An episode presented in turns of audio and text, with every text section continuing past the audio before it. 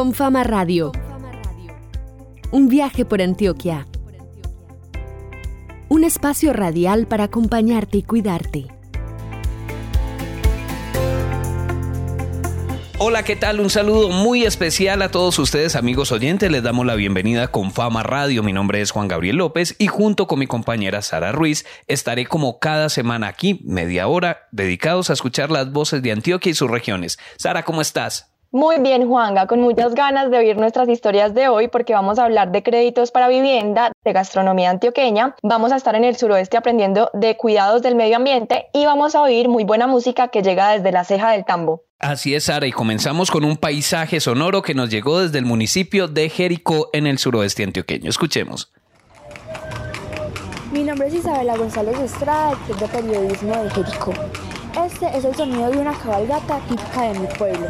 Saludos a Confama Radio.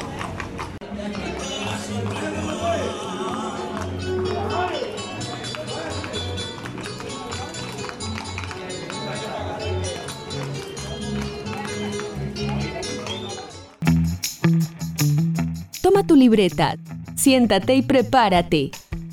Aquí te presentamos la bitácora de viaje en Confama Radio. Nuestros titulares de hoy en Confama Radio se los tenemos a continuación. Vamos a hablar sobre la línea de crédito Convive, de la cual se pueden beneficiar tanto afiliados de la Caja de Compensación como personas particulares. También vamos a hablar de un tema muy interesante, Juan Gabriel, porque yo creo que a toda persona que haya crecido en Antioquia le gustan las arepas. Ay, qué rico. Claro, esta comida hace parte de la identidad de nuestra tierra, Sara, y precisamente las arepas de las redondas para el desayuno, el almuerzo, mejor dicho, con todo es delicioso. Entonces vamos a hablar hoy de arepas. ¿Con qué más te gustan a ti? Ah, pues a mí me gustan con mantequilla y sal, con hogao, con aguacate y sal, me parece lo máximo. No, ya me dio hambre. Con queso también en fin. Hoy vamos a conversar con un experto en el tema de las arepas, el investigador Julián Estrada, sobre los orígenes de la arepa, el maíz y sus preparaciones. Eso es a raíz de La Arepa Invita, un evento de la Alcaldía de Medellín, la Universidad de Antioquia y Confama que nos permite saber más de nuestra historia por medio de este alimento tan entrañable. Bueno, y esto lo traemos porque precisamente la arepa está en todo el departamento de Antioquia, porque este programa en sí se concentra en las regiones y por esto vamos a ir a Tarso, donde Oralia Botero Flores, quien lidera junto con un grupo de mujeres de su vereda un emprendimiento ambiental para fabricar jabones con aceite de cocina usado. Y nuestro recomendado musical de hoy es la banda Payuco, de la Ceja del Tambo, que es considerada patrimonio histórico y cultural del municipio. ¿Te gustaría conocer Cartagena, Coveñas, Santa Marta o el eje cafetero? Con Viajes con Fama podrás disfrutar de estos maravillosos destinos y muchos más. Pregunta por el crédito de viajes en tu oficina con Fama más cercana. Para más información, también puedes llamar sin costo al 018 415 455 o ingresar a viajesconfama.com. Con Fama, vigilado supersubsidio. Comenzamos con un tema importantísimo, la vivienda y las posibilidades de conseguir un crédito. En este caso, el crédito vive de la Fundación Berta Martínez Jaramillo y Confama para compra, mejoramiento, construcción o legalización de vivienda. Todo lo que puedes hacer con nosotros llega ahora a tus oídos. Ya lo sabes, Confama acompaña.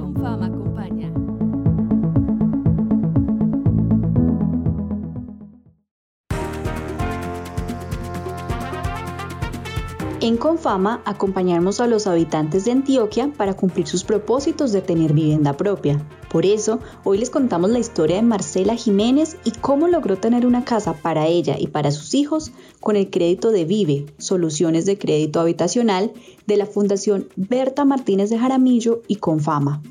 Marcela, gracias por estar hoy con nosotros y compartirnos tu experiencia. Cuéntanos cómo conociste sobre este crédito. Eh, bueno, yo conocí a Vive a través de un anuncio que sacó la alcaldía de Río Negro y Mi Oriente. De ahí entonces cogí pues como nota el número de teléfono, al día siguiente me dirigí a llamar, me, ya me pasaron directamente un asesor y ya entonces digamos como en todo este proceso empezamos a analizar eh, si construía lo tradicional o qué otras opciones podía tener. Ahí fue donde pues llegamos a la, a la idea de poder hacer una casa también en prefabricada. Entonces empecé como a mirar ambas opciones y de acuerdo pues como al presupuesto que me estaban dando, de acuerdo a mi capacidad de endeudamiento, realmente era lo más viable de una casa prefabricada. Marcela, también queremos saber qué ventajas encontraste en el crédito de Vive. Una de las ventajas para mí de Vive es, digamos, la, facilidad de adquirir los créditos con ellos, el acompañamiento que se tiene del asesor desde el principio hasta el final, después, del, después de incluso de haberte desembolsado el crédito, ellos siguen estando pendientes como de todo, de todo el proceso, entonces para mí es como digamos fundamental, más que todo la confianza que te dan porque eh, brindarte un crédito así para que uno compre el sueño de construir, que realmente a uno le den la oportunidad de hacer un trámite sin tantas complicaciones para poder construir lo que más quieres. Y por último, cuéntanos cómo te has sentido en tu nuevo hogar, cómo han sido estos primeros meses con tu familia en este espacio desde marzo que estamos acá, eh, tanto mis hijos como yo hemos estado muy contentos de poder disfrutar la nueva casa. Cada uno tiene su propio espacio, hemos podido decorar las cosas a nuestra manera y la verdad sí, muy contentos haber logrado cumplir un sueño como esos, desde tener nuestra propia casa. Y no, eh, poco a poco tratando de hacer nuevas cositas, pero lo más importante de todo es que tenemos un techo donde vivir. Agradecemos a Marcela por su testimonio y recordamos a nuestros oyentes que pueden consultar más información sobre el crédito de Vive en www.confama.com o llamando sin costo desde fijo o celular al 018 415 455. Sara, ¿cuál es tu desayuno preferido? Un jugo verde con apio, limón, espinaca, jengibre o si hay manzana verde. Y luego me como una arepa con una tortilla, sí, huevo, con champiñones o con cebolla o con nogao o un huevo revuelto. Y eso con un poquito de calentado, ¿no? Con frijoles o eso no. Sí, muy rico también. Eso sí, con café o con agua panela. Bueno, dejemos así porque vamos a hablar de la arepa, una de las grandes protagonistas de la gastronomía de Antioquia y de Colombia. Te tengo que confesar, Sara, a ti y a los oyentes que a mí me encanta. Yo puedo comer arepa todo el día. Vamos a conocer más de cerca entonces con nuestro compañero Juan Andrés Álvarez, que tiene como invitado al profesor Julián Estrada para conversar sobre la arepa invita. Llegamos a tus oídos con invitados para enriquecer la conversación en los hogares antioqueños. Por eso, con fama conversa.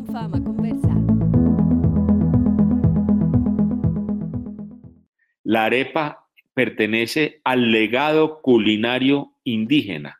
Es decir, antes de que llegaran los españoles y que nos trajeran pues tantas otras cosas que eh, se mimetizan y se hacen mestizaje eh, con, productos nuestros. Lo primero, lo más importante, ¿sí? El maíz, ¿sí? Usted sabe que decir maíz es casi que decir alimento americano.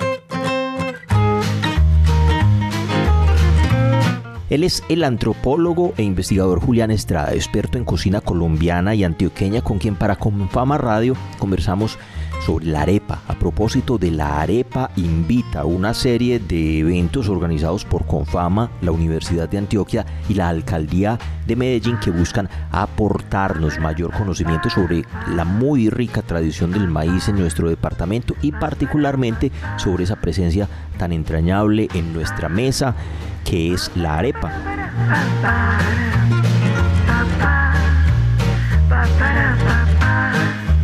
La arepa con nombres muy diferentes, ¿sí? Nace desde el norte de América con las comunidades indígenas americanas, ¿sí? México, todo Mesoamérica, todo Centroamérica tiene, llámese tortillas, llámese como le quieran decir que tiene más de siete, ocho nombres diferentes. Llega a Venezuela, llega al Ecuador, a Perú, está por todas partes, ¿sí? Con denominaciones y digamos que procesos de elaboración, ¿sí? Con, algunas diferencias. La arepa en, Colombia y la arepa antioqueña, la que más conocemos, es la arepa asada en cayana. Esa fue la arepa que se hace sobre un plato de barro, se hacía sobre un plato de barro, ya hoy también tiende a desaparecer, se hacía y se asaba sobre plato de barro que se, llama, se llamaba cayana.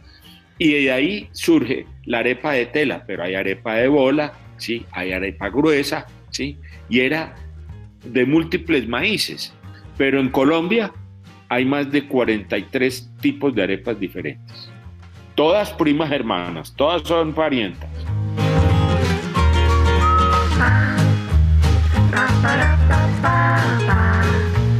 Dice la gente por fuera de Antioquia que la arepa paisa es muy simple, que eso no sabe nada.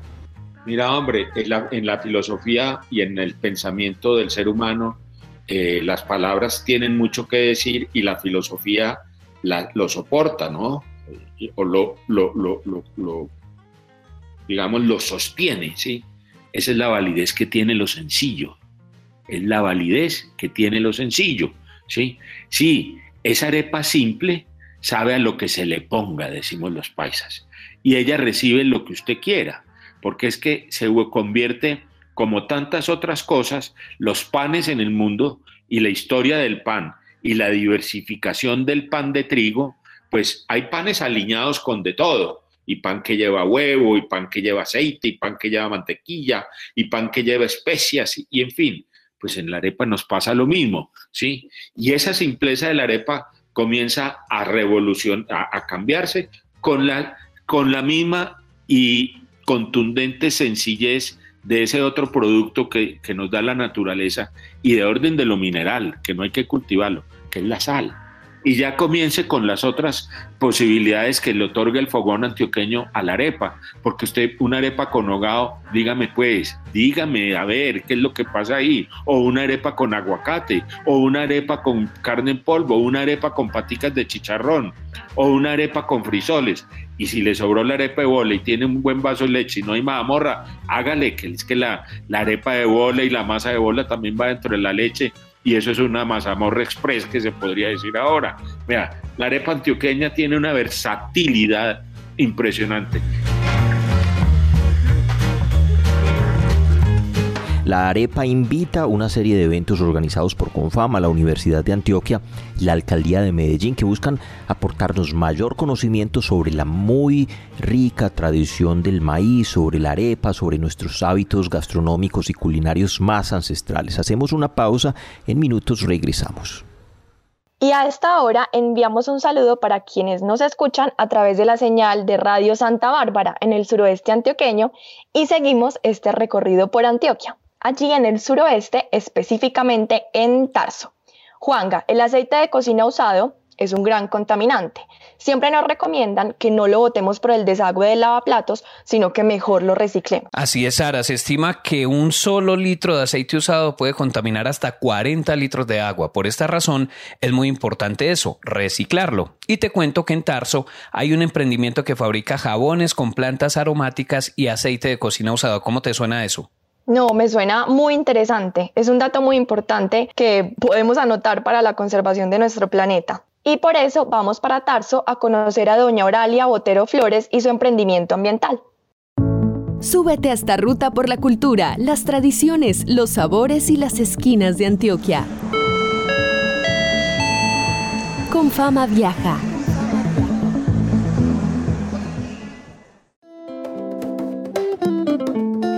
Viajemos a la vereda Mulatico de Tarso y en compañía de la docente Oralia Botero, conozcamos un emprendimiento ambiental que beneficia a las mujeres de la vereda. Desde el año 2016 nos sentamos con mi mamá y algunas vecinas a pensar qué hacíamos. Nos ocurrió ponernos a, reutilizar el aceite.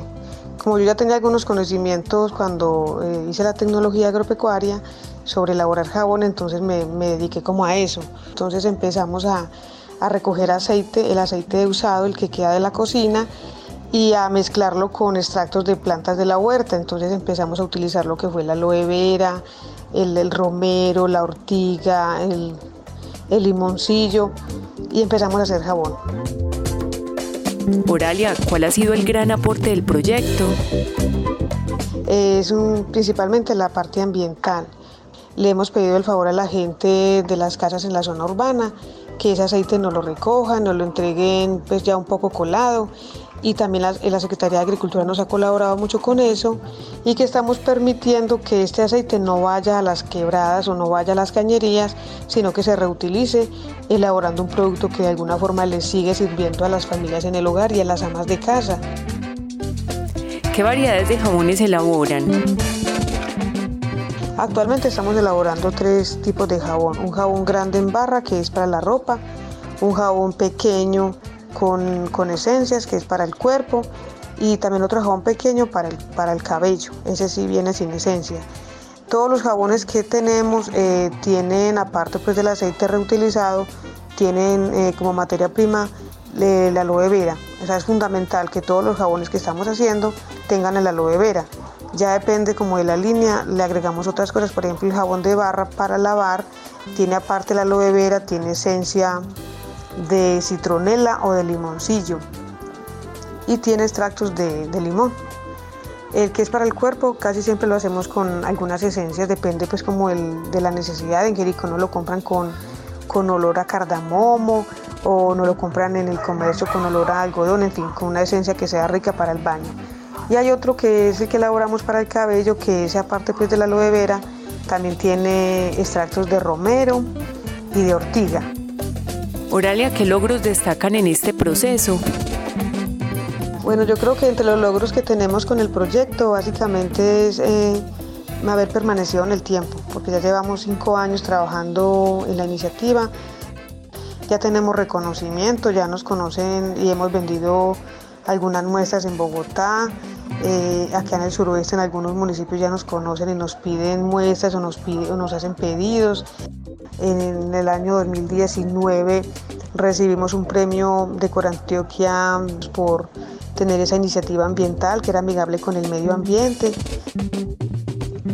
Antojemos a los oyentes de visitar el municipio de Tarso. Bueno, que sea este el momento para decirle a todos los que nos escuchan que Tarso es un municipio pues, ubicado en el suroeste del departamento de Antioquia. Tarso es un municipio eh, con un apelativo del Balcón del Cauca, mm, tiene grandes paisajes y muy bonitos, es un clima muy agradable. Aquí hay gente amable en todos los aspectos. Tarso también se está dando a conocer por el tema de la poesía. Tenemos un concurso ya no departamental, sino nacional de poesía. Entonces, como la invitación a que nos conozcan, a que conozcan este hermoso municipio, que con los brazos abiertos los va a recibir en todo momento.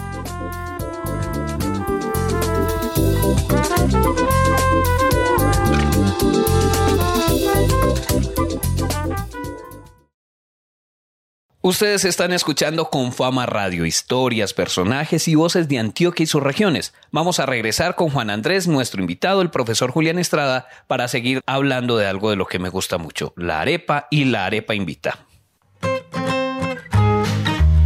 Regresamos a Confama Conversa con nuestro invitado hoy, el investigador y antropólogo experto en gastronomía colombiana Julián Estrada. Estamos hablando de la arepa, del maíz, de nuestra tradición. Eso a propósito de la arepa invita a un espacio creado por Confama, la Universidad de Antioquia y la Alcaldía de Medellín. Si ustedes entran a internet y buscan la arepa invita, se van a encontrar con una serie de videos, de charlas, de conversatorios y de talleres sobre eso, sobre el maíz, nuestra tradición y la arepa como protagonista de nuestra cocina.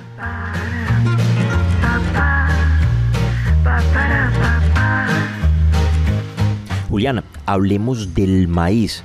Yo recuerdo que cuando uno era niño, o muchos éramos niños, en el desayuno, en la arepa del desayuno, nos daban chorizo o quesito y uno podía envolverlos con la arepa. Las arepas eran, tenían cierta elasticidad. Ahora las arepas se quiebran o hasta se desmoronan. ¿Ahí qué pasa? Los maíces hoy por hoy que están, eh, que están eh, supliendo y que se están utilizando para hacer las arepas en, en Antioquia, que es una cifra enorme lo que se hace en arepas diarias en, Antioquia, ¿sí? y lo que vale esa, el, el, volumen de dinero que mueve la arepa eh, diariamente en Antioquia y en Medellín, digamos, en Medellín y en el, y en la, y en el Valle de la Burrada, ¿sí? es de una cifra impresionante, pues todos esos eh, están, eh, todas esas arepas están fundamentalmente preparadas a partir lastimosamente, y es algo que estamos haciendo en la arepa invita, ¿sí? no solo rescatando comillas el artesanado culinario, sino hablando de la necesidad de no utilizar el maíz importado, el maíz transgénico, sino las semillas vernáculas, las semillas aborígenes, nuestras semillas campesinas. A propósito de eso, de la economía, ¿qué opinión le merece que la comercialización eh, de arepas haga parte de la economía de algunos grupos al margen de la ley? Sí, hombre, eso es un problema de tipo político y la cocina es política y la arepa es política porque es un elemento ¿sí? que en gran cantidad de hogares eh, de, Medellín es un elemento de subsistencia.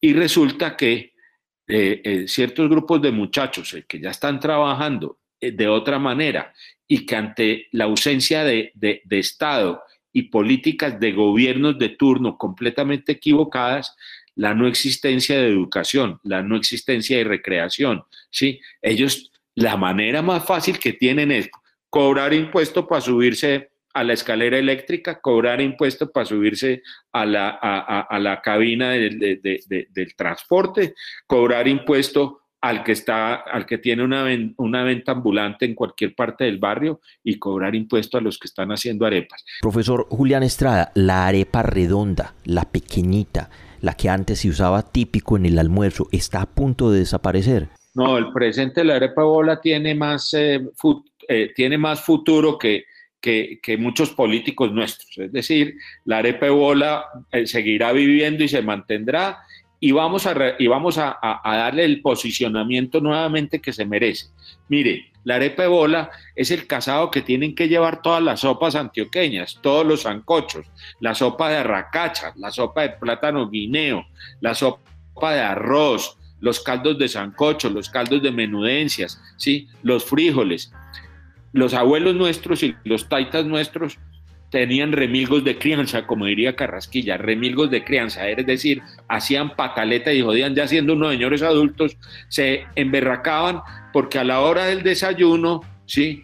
les ponían arepa y bola y ellos dicen, no, mija, es que el desayuno es arepa y tela, a mí no me va a salir ahora con tres bolas, ¿sí? A mí deme una arepa y tela que valga la pena. Y si a la hora del almuerzo le ponían una arepa de tela, también se emberracaba el viejo y decía, y yo trabajo y traigo aquí aguacate y traigo todo para que me pongan arepa de tela a la hora del almuerzo. Es que a la hora del almuerzo es arepa de bola. Pues eso parece sutil, eso parece trivial, pero eso era una costumbre que hasta los años 70 y 80, cuando era todavía costumbre almorzar en casa en familia, en el, hasta el Medellín de los años 70. Mire, Medellín de los años 70 tocaba las campanas de la, de, la iglesia de la Candelara al mediodía y en 20 minutos el centro de Medellín se desocupaba. Quedaba una calma chicha, silencio, lo que llaman la plazuela Nutibara, todavía no había metro quedaba solo. En la Plaza de la Nutibara pasaban buses para todos los barrios de Medellín y todo el mundo se iba a almorzar a la casa. Y en las casas uno llegaba y olía ahogado y olía cilantro y olía tajada madura y olía arepa quemada, ¿sí? Y era porque estaban las arepas, las, arepas del almuerzo. Y las arepas del almuerzo era la arepa de bola. Esa arepa la vamos a volver a rescatar y estamos hablando con los de restaurantes de Medellín, los de categoría y todos los, y todos los lo, que llamamos los corrientazos y en fin, para que vuelvan a hacer la arepa bola.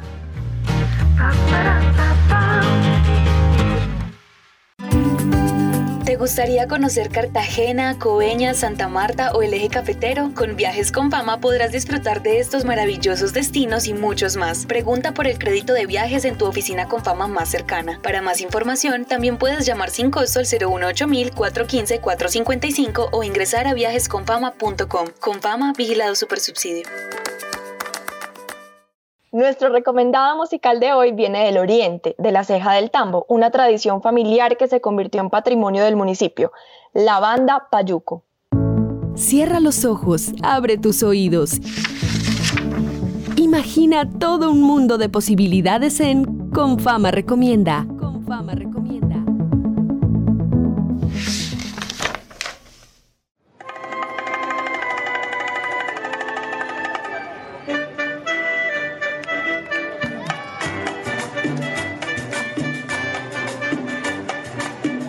Desde el municipio de La Ceja traemos a la banda de Payuco, una agrupación que inicialmente se construyó en una institución familiar. Padres, tíos, nietos, primos y abuelos la conformaban y habitaban en el barrio Payuco de ese municipio. Su legado es mantener viva la música tradicional colombiana y rescatar la música tropical. La banda de Payuco cuenta con una trayectoria de 80 años y actualmente tiene 35 músicos. Desde 2017 tiene una escuela de formación musical. Ahora son la Corporación Cultural Banda de Payuco. A continuación nos habla Ricardo López Marulanda, director de la banda. La música para la banda de Payuco ha sido un gran legado de una familia y de muchas personas que han pasado por esta institución. Nos inspira seguir manteniendo viva el legado de todos nuestros ancestros que hicieron maravillas, que hicieron una música muy linda, interpretaciones que uno como, como músico en algún momento reconoce eh, esa importancia y esa calidad con la que ellos hacían la música anteriormente. Continuar este legado para nosotros es algo importante ahora con esta nueva generación de músicos están los hijos, los nietos de todas estas personas que por tantos años han dado tantas alegrías a nuestro municipio, a la región y lo más importante, que la música se convirtió para muchos de nosotros en nuestro proyecto de vida. Gracias a todas estas personas, gracias al apoyo de una comunidad que ha querido mucho nuestra institución y bueno, eh, creo que nos inspira es seguir dejando el legado de todos nuestros ancestros.